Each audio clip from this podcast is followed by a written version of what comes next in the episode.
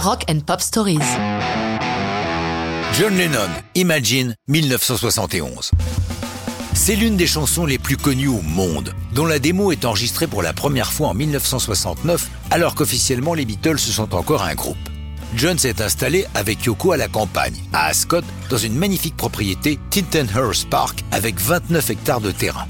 Dans la vaste demeure, il y a de la place pour deux pianos, des Steinway, dont un grand blanc que tout le monde a vu dans le film promotionnel de la chanson. On ne parle pas encore de clip.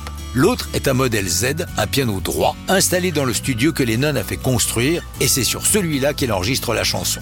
L'autre étant installé dans une pièce tellement grande que la résonance est trop forte. Même les contempteurs de Yoko sont obligés de le reconnaître, l'idée de Imagine vient d'elle.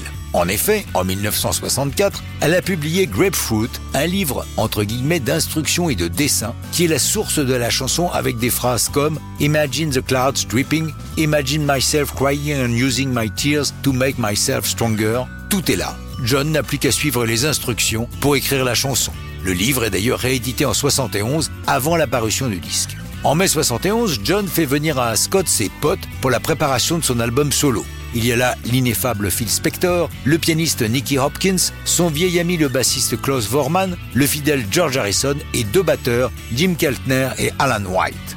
Pour Imagine, John est au piano et au chant, accompagné seulement par la basse de Vorman et la batterie de White. Les cordes seront rajoutées plus tard.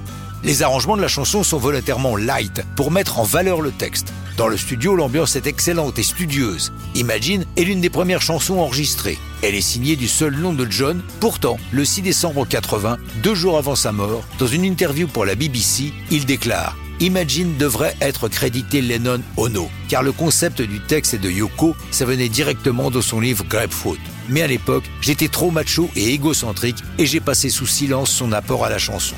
Finalement, le 14 juin 2017, la National Music Publisher Association, le syndicat américain des éditeurs de musique, attribue officiellement à Yoko le titre de co-auteur.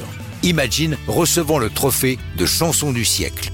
Lors de sa sortie aux États-Unis en octobre 71, Imagine se classe numéro 3. Mais John et Yoko décident de ne pas la publier en single en Grande-Bretagne pour ne pas faire d'ombre à leur disque de Noël Happy Christmas, War is Over. Par contre, après la mort de John, Imagine est publié en single au Royaume-Uni et se classe numéro 1 durant 4 semaines, cédant cette première place à Woman, autre chanson de Lennon, et c'est la première fois qu'un artiste se remplace lui-même en tête du 8 depuis les Beatles, qui avaient réussi la performance à leur début avec les chansons She Loves You et I Want to Hold Your Hand. Mais ça, c'est une autre histoire de rock'n'roll.